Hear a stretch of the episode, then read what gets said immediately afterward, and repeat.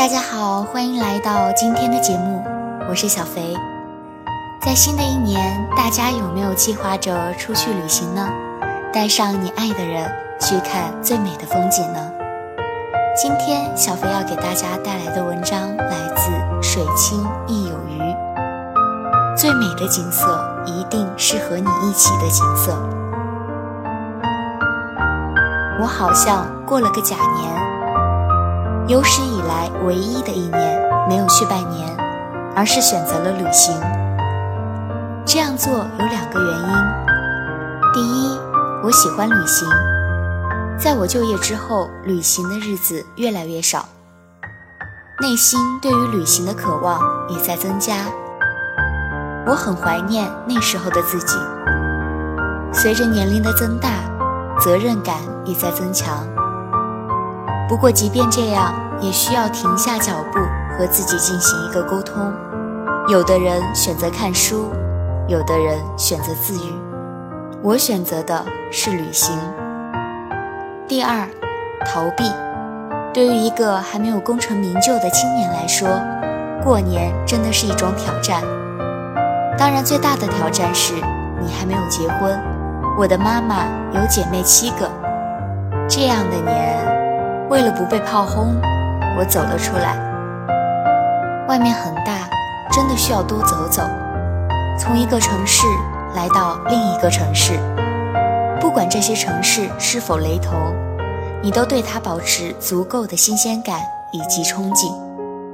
你期待遇见，遇见不同的你，遇见不同的别人，听见更多的声音，看见更多的景色，记录下更美好的瞬间。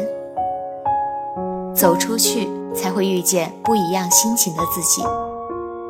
心情需要改变，因为你发现。当你的心情郁闷的时候，很难看一本励志的书入神。当你走到路上，心情足够停下来的时候，这个时候的你很容易去接触那些让你成长、让你改变的书籍，你才会觉得那是一大碗鸡汤，吃一碗就能补充身体的能量。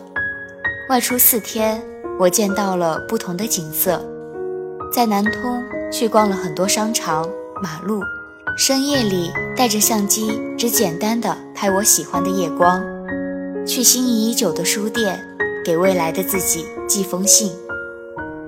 在上海，在不算拥挤的地铁上看了会儿书，去网红的小确幸里面吃了点心。没有传说中的美味，却给了我完成目标的快感。我去了南通的钟楼。钟楼在最繁华的南大街，这个景色最适合晚上来逛。人群、灯楼、街景，最令人开心的是，我耳机里放的是胡歌的《月光》。我听的不是孤独，也不是悲伤，我只是单纯的在这一晚，在钟楼下，很想听这首歌。南大街的钟楼，我没有拍照。一张也没有拍，更没有深入探索。零五年认识佘成成，已经许久再未见过。从他身上，我留下两个很深的记忆：一是他推荐给我听的《突然好想你》，一听听了十年；一是他跟我说他的旅行安排，他说他永远是留下最美的不去看。给自己留下一个期待。很多年以前，我不懂为何要风景不看景，后来我懂了。一个城市，你留下了最美的景，也就留下了伏笔。你可以再度登临。如果此生再也无法来到这座城市，你也对这座城市保持美好的幻想，因为最好的你还没有见过。很多年以后，我写舌头肥了，人寂寞，才想到了他的初衷。当然，我之所以不深入、不拍照，理由还有一个，我想带你来看看这美不胜收的景。嗯，我很想你。最好的景色，一定是和你一起的景色。